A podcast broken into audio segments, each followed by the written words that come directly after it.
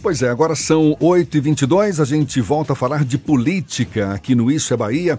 O vice-prefeito de Salvador, Bruno Reis, do DEM, está contando com apoio de 12 partidos para chegar ao Palácio Tomé de Souza como prefeito no ano que vem. Eleições marcadas para este ano e, caso dê tudo certo, ele assumindo a condição de prefeito no ano que vem.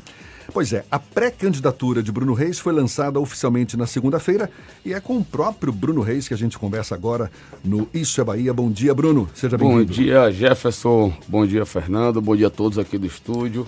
Bom dia a todos os ouvintes da Rádio à Tarde FM. Bruno. Desse grande programa Isso é Bahia. Ah, muito obrigado. Olha, alguns dos partidos que o apoiam tinham a pretensão de lançar candidato próprio à Prefeitura de Salvador, como por exemplo o PSDB, que acabou decidindo apoiá-lo na condição de receber também apoio do seu grupo para se fortalecer na Câmara de Vereadores. Ou seja, a impressão que dá é que o partido, no caso o PSDB, ainda aguarda a concretização desse fortalecimento na Câmara para também garantir o apoio à sua candidatura. Qual a garantia que o senhor tem de que os partidos que decidiram apoiá-lo não farão corpo mole ao longo da campanha? Jefferson, excelente pergunta. Primeiro dizer que ao final desse processo nós conseguimos unificar toda a nossa base, todos os partidos, todos os líderes políticos, os vereadores que compõem a nossa base, nós conseguimos arrancar unidos. Por que isso? Porque prevaleceu o sentimento maior, que é ver esse projeto avançar. O compromisso com a cidade. Isso é que nos pauta na vida pública. PSTB tinham diversos nomes com pretensões. O PRB tinha outros nomes. O próprio presidente da Câmara, o vereador Geraldo Júnior, um, se mostrou é, com grande capacidade e competência nesse processo. Todos eles tinham pretensões legítimas. E, é, ao final, nós convergimos, os partidos que hoje estão na base, então nesse momento foi declarado o apoio dos partidos que estão na nossa base para fazer com que Salvador ainda possa elevar ainda mais seu patamar. Ponto. Eu sempre disse que com a mudança da legislação eleitoral e o prefeito teve essa capacidade de enxergar onde acabou as coligações proporcionais, nós precisávamos antecipar o calendário político. E foi por isso que nós antecipamos o lançamento da pré-candidatura. O que ocorria geralmente a partir de abril, às vezes até junho, e se consolidava nas convenções, que eram os lançamentos das pré-candidaturas, diante da mudança da legislação, necessário ocorreu antecipação. Para quê? Justamente para agora a gente ter condições de organizar os partidos. Melhor do que um partido ter candidatura a prefeito com o objetivo de eleger candidato a vereador, é melhor ter candidato a vereador. E é o que nós vamos fazer agora. Com harmonia, nome... harmonizando toda a nossa base. Uhum é, permitindo que o vereador que está no mandato possa ter condições de disputar a sua reeleição, como também aquele candidato novo, aquela liderança que já disputou outras eleições, que é suplente de vereador, ex-vereadores, é, possam disputar com chance também de vencer. então é nome... é isso que nós vamos construir agora. Pois é, o seu nome já está garantido como como representante do DEM nessa disputa à prefeitura, ainda não oficializado, não é? Porque tem o prazo para ser cumprido, é um pré-candidato do DEM. E o nome do vice, do pré-candidato a vice-prefeito, vai ser Geraldo Júnior? Veja, esse processo iniciou segunda-feira com a definição do pré-candidato a prefeito. Agora, em conjunto com esses partidos, ouvindo esses partidos e outros que queiram vir. Existem outros partidos que têm demonstrado o interesse de contribuir com esse projeto, e participar desse projeto, com suas ideias, com suas propostas e com seus quadros, colaborando com a gestão. Quem é que não quer ver o melhor para a sua cidade? Ver a sua cidade avançar. Então, a partir de agora, nós vamos iniciar essas conversas com outros partidos e vamos, ao final desse processo, e aí vamos aguardar até para ver como é que vai se comportar o campo contrário, quem será possivelmente o adversário. Com base, talvez, no perfil desse adversário, a gente tentar buscar uma chapa que possa se completar, possa se harmonizar mas não tenha dúvidas que Geraldo Júnior é um grande nome, é, preenche os requisitos para ser candidato a prefeito, quem dirá vice ou a presidente da Câmara, que ele já é. É o mais então, cotado? Veja, ele diríamos assim, por tudo que representa hoje, pela dimensão política que ganhou. Então veja, é, quando a gente tem competência e capacidade, quando a gente ocupa um cargo, é, a, o que esse cargo pode é, elevar, digamos assim, a posição de uma pessoa. E ele fez um grande trabalho, está fazendo um grande trabalho como presidente da Câmara, que o credencia para é, uma posição de destaque, isso pode ter certeza. O partido, o Abílio Santana, deputado federal, que é o presidente do PL aqui em Salvador, esteve presente no evento de lançamento da sua pré-candidatura na última segunda-feira e depois da presença dele foi citado o PL como um dos partidos que pode vir a apoiar uma candidatura de Bruno Reis no próximo mês de outubro. Mas o presidente estadual da sigla, ex-deputado federal José Carlos Araújo, sinalizou que ainda não houve uma conversa com a direção estadual. Quando o Bruno Reis vai fazer essa conversa com o PL, se é que vai acontecer, e se pretende ampliar essas negociações com partidos como o PDT do Léo Prates, que acabou de passar aqui pelo Bahia Notícias. Ou pelo Isso é Bahia, e ainda não é o partido de Léo Prates, mas que deve ser o partido dele. Veja, Fernando, eu tenho excelente relação com todos os integrantes do PL na Bahia. Em especial com o presidente José Carlos Araújo, e com o deputado federal, presidente municipal do PL, Abílio Santana, o qual é, temos uma relação política muito forte. Então, isso permite o diálogo, o entendimento e nós vamos, a partir de agora, então, meu desejo é já come começar a fundilar essas conversas, trabalhar sim para trazer o PL para compor a nossa base. O PL, na figura do presidente nacional Valdemar, com quem também nós temos relação, é, é um dos principais partidos do Brasil, tem uma bancada representativa na Câmara dos Deputados. E aqui na Bahia tem quatro deputados federais. Está lá no PL o ex-deputado federal e candidato a senador, irmão Lázaro, então, é um partido que tem representatividade na cidade e no estado. E eu tenho certeza que eles têm condições de colaborar com um trabalho que a gente realiza em Salvador. E no fundo, no fundo, eu sinto, sinto neles um desejo de participar desse projeto hoje vitorioso que nós estamos implementando na cidade de Salvador. E no caso do PDT? No caso do PDT, e aí quero já de antemão antecipar é, que eu sei que você vai chegar lá em relação ao Léo Prates, que mais cedo esteve aqui. Eu e Léo somos irmãos de uma vida. Não há hipótese de Bruno e Léo disputarem a mesma eleição. O fato dele não ter participado nós, do lançamento da sua pré-candidatura, isso não provocou um mal-estar? Estaremos juntos. Veja, Léo está em mudança para o PDT. O PDT não é um partido da nossa base. Ele foi para o PDT com.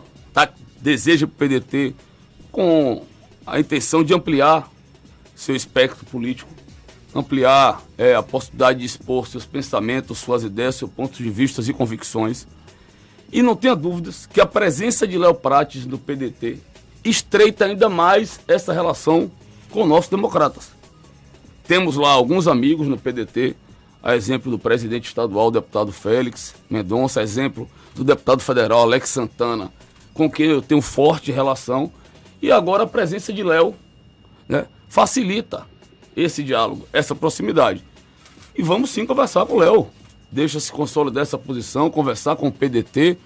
É, política é construção, é a arte de somar. E nós vamos procurar somar com todos aqueles que possam colaborar. E não tenha dúvidas que o PDT, pela história que tem né, na política brasileira, pode contribuir muito com o avanço da cidade. Durante o processo pré-eleitoral, pelo menos em 2019, teve uma discussão muito forte sobre a presença de candidaturas negras e femininas no processo eleitoral como um todo, não aqui de Salvador. Em Salvador ganhou uma força principalmente no campo da esquerda. Mas Bruno Reis não atende a nenhum dos dois requisitos. Ele não é negro e também não é uma mulher. É, o a construção da chapa com o vice pode surgir uma figura como aconteceu em 2012 quando o Assemineto pinçou a Célia Sacramento e colocou ela, uma mulher negra, como vice-prefeita? Fernando, definição e escolha de nome para prefeito, para vice-prefeito, para formação de uma chapa, são levados em considerações diversos critérios. Não tenha dúvidas que é, ser negro, ser mulher, são critérios importantes digamos assim, é, que tem até grande importância e relevância. Mas eu sempre digo que o critério mais importante de todos é efetivamente quem tem maiores condições de governar a cidade. De governar a cidade para todos, não só para um segmento, para uma área. Que tem condições, hoje a cidade, o prefeito Assemineto vai deixar um legado a cidade se acostumou em ter o melhor prefeito do Brasil. Como é bom aqui receber é, visitantes, parentes que vêm do interior de outros estados, que chegam a Salvador e dizem, pô, Salvador é uma outra cidade. A cara de Salvador mudou. Salvador voltou a ficar na moda, falada no Brasil e no mundo.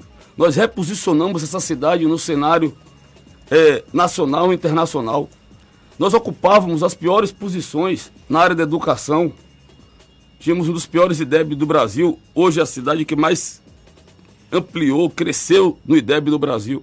Nós tínhamos a pior atenção básica, a pior cobertura de atenção básica de saúde do Brasil. Hoje nós somos a capital que mais crescemos. É, a situação da área social de Salvador não existia. Hoje não, nós somos a cidade que mais investimos na área social, 76% dos recursos nas áreas mais pobres da cidade. Salvador tinha o título de capital nacional do desemprego. E hoje nós somos a capital que mais crescemos, que mais geramos empregos no Nordeste. Por último, Salvador é, era a pior cidade, a pior capital em gestão fiscal. Hoje nós chegamos em primeiro lugar no Brasil, superando cidades é, com a capacidade de arrecadação muito maior que a nossa, investimos 520 milhões de reais esse ano. Então, essas garantias, essas conquistas que a cidade tem, nós não podemos, abrir mão. Nós não podemos correr risco. Pelo contrário, nós temos que ter a estabilidade, a certeza, a garantia, a segurança de que esse projeto vai avançar. Então, a decisão vai passar é pelo na cabeça do cidadão é quem é que tem mais condições quem é que está mais preparado, quem é que pode elevar ainda mais esse trabalho, quem é que pode elevar ainda mais o patamar de Salvador.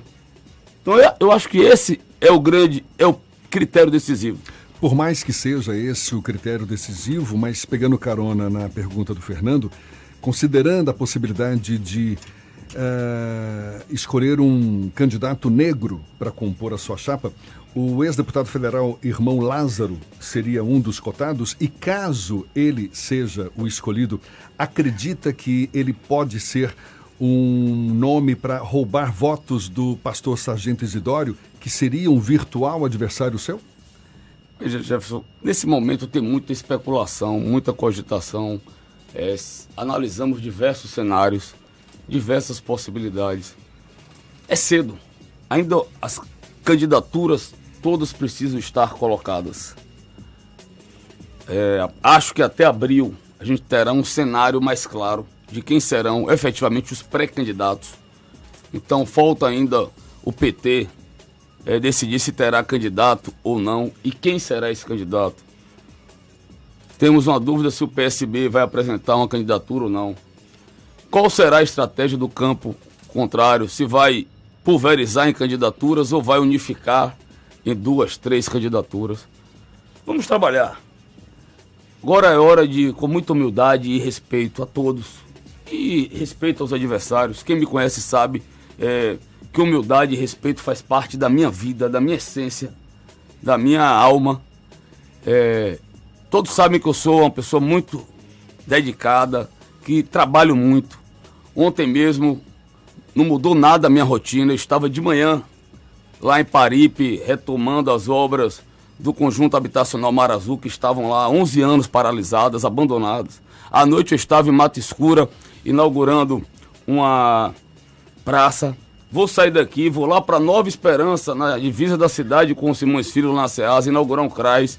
De noite eu já vou estar em Pau da Lima, inaugurando 200 casas do programa Morar Melhor. Eu vou seguir trabalhando muito e vamos aguardar é, as definições de quem será de, do campo contrário para a gente afunilar as escolhas aqui. Mas não tenha dúvidas que irmão Lázaro, que todos esses nomes estão sendo cogitados. Hoje eu vi, estava é, vindo para cá e estava vendo em algum site falando de irmão Lázaro, de Márcio Marinho, de Geraldo Júnior, de Leonardo Prates. Confio neles, tenho uma excelente relação com eles. É, acho que todos eles, cada um com suas qualidades, preenche os requisitos para compor uma chapa comigo. Então, é, é, é, é, a gente com calma, vamos agora continuar ouvindo a cidade. O que é que eu fiz no ano de 2019? Eu sempre trabalhei muito, são 20 anos rodando essa cidade. Eu posso dizer é, também com toda humildade que pode ter alguém que conheça Salvador tanto, tanto quanto eu, mas mais do que eu conheço, não tem. Eu rodei muito, em especial no ano passado. Não há um bairro de Salvador que eu não tenha visitado, não há uma localidade que eu não tenha ido. Nas ilhas, é, eu fui em loco ver os problemas, fui de perto, é, entrei na casa das pessoas, me sensibilizei com tantas cenas chocantes que nós ainda presenciamos em nossa cidade. Uma cidade que, né, quando a gente analisa todo o seu processo histórico, desde os 470 anos da sua fundação, é, a gente consegue compreender a complexidade que é Salvador. Ainda uma cidade muito desigual, ainda uma cidade muito pobre. E, e, essa, e esse. Mas também uma cidade com muitas potencialidades. Bruno. Uma cidade diferenciada, uma cidade especial. E a gente tem que aproveitar essas potencialidades para fazer esse, essa cidade avançar. E a gente só vai conseguir fazer isso é, gerando crescimento econômico. Se você perguntar, Bruno, qual é o principal desafio do próximo prefeito? Me, mudar a nossa matriz econômica identificar polos de crescimento e de vetores de crescimento econômico. Para quê? Para gerar oportunidades, emprego e renda para as pessoas. Então eu vou seguir debatendo a cidade, como eu venho fazendo há um ano. Conversei com todos os segmentos, com a BIH, com é, a DEME, com a base, com a Fé Comércio, com a Associação Comercial, com o LID. Fui fazer palestras, fui ouvir, me reunir com os empresários vou seguir ouvindo a cidade. Falando em conversas, Bruno, no dia 30 de dezembro de 2019, rolou uma piada na imprensa, pelo menos foi uma piada que circulou com bastante força, que o anúncio de que Guilherme Belintani não disputaria a eleição de 2020 como candidato a prefeito tornaria o dia 31 de dezembro o melhor Réveillon da vida de Bruno Reis. Realmente isso aconteceu e ele pretende, você pretende conversar com Guilherme Belintani para eventualmente ele te apoiar nesse processo eleitoral? Eu espero, Fernando, que uma brincadeira, devolvendo no tom de brincadeira, que o melhor Réveillon da vida de Bruno Reis seja 31 de dezembro de 2020. Né? Depois que a gente, no dia que a gente estiver se preparando para a posse no dia seguinte. Pretendo sim, pretendo procurar Guilherme Belitani, pretendo procurar outras cabeças pensantes da cidade. Quero ouvir ideias, sugestões. É, sou uma pessoa aberta que é, não me acho o senhor da razão. É, acho que preparação tem que ser permanente, tem que ser algo constante. A gente tem que estar procurando se aperfeiçoar é, cada dia mais. Então vou procurá-lo. Eu sei que ele tem boas ideias, ele sempre teve boas ideias. Imagino que nesse período em que ele cogitava a possibilidade de ser pré-candidato a prefeito, ele deve ter pensado algo sobre a cidade, sobre o seu presente sobre o seu futuro. E eu vou no momento certo procurá-lo para ouvir as suas contribuições, as suas sugestões e tenho certeza, pelo elevado espírito público que ele tem, inclusive demonstrado na decisão que ele tomou, né? que ele não se é, é, furtará em ajudar a cidade que eu sei que ele tanto ama. Bruno Reis, vice-prefeito e pré-candidato do DEM à Prefeitura de Salvador, mais uma vez visitando Isso é Bahia aqui na Tarde FM. Muito obrigado e um bom dia. Eu que agradeço, Jefferson, também te agradeço, Fernando, a todos da Tarde FM. Agora eu quero voltar aqui para a gente falar um pouco de gestão, falar da cidade, falar das transformações que nós estamos fazendo. É, essa experiência como secretário de Obras e de Infraestrutura me permitiu a gente levar obras por toda a cidade, Salvador virou um canteiro de obras, obras que estão mudando e transformando de verdade a vida das pessoas. Eu estou no momento mais feliz da minha vida pela, por, por, ver o resultado do nosso trabalho. Quando a gente chega no gabinete, toma as decisões e vê lá na ponta as coisas acontecerem. Ontem mesmo foi um dia emocionante lá em, em, em Tubarão, retomando a obra do loteamento Mar Azul. Você vê as famílias chorando, as pessoas que tinham 12 anos esperando a sua casa própria. É, ontem à noite, Mata Escura, com as famílias da comunidade de Baixa Fria, que moram em condições subhumanas, que a gente está tirando de lá é, para ir para um empreendimento que nós vamos inaugurar agora em fevereiro, é, o loteamento Barro Duro, onde as pessoas vão morar em uma casa com infraestrutura. É, a gente vê as nossas ações com a urbanização de canais que correm a céu aberto, é, as pessoas tendo que conviver com esgoto na porta de sua casa, a gente mudando essa realidade dessas pessoas como isso me motiva, como isso me dá estímulo para trabalhar ainda mais por essa cidade. Nós vamos seguir o passo nesse ritmo cada vez mais acelerado, servindo a nossa cidade, que é a nossa missão maior. Muito obrigado e um bom dia a todos. Agora faltam 15 para as 9 na tarde, firme.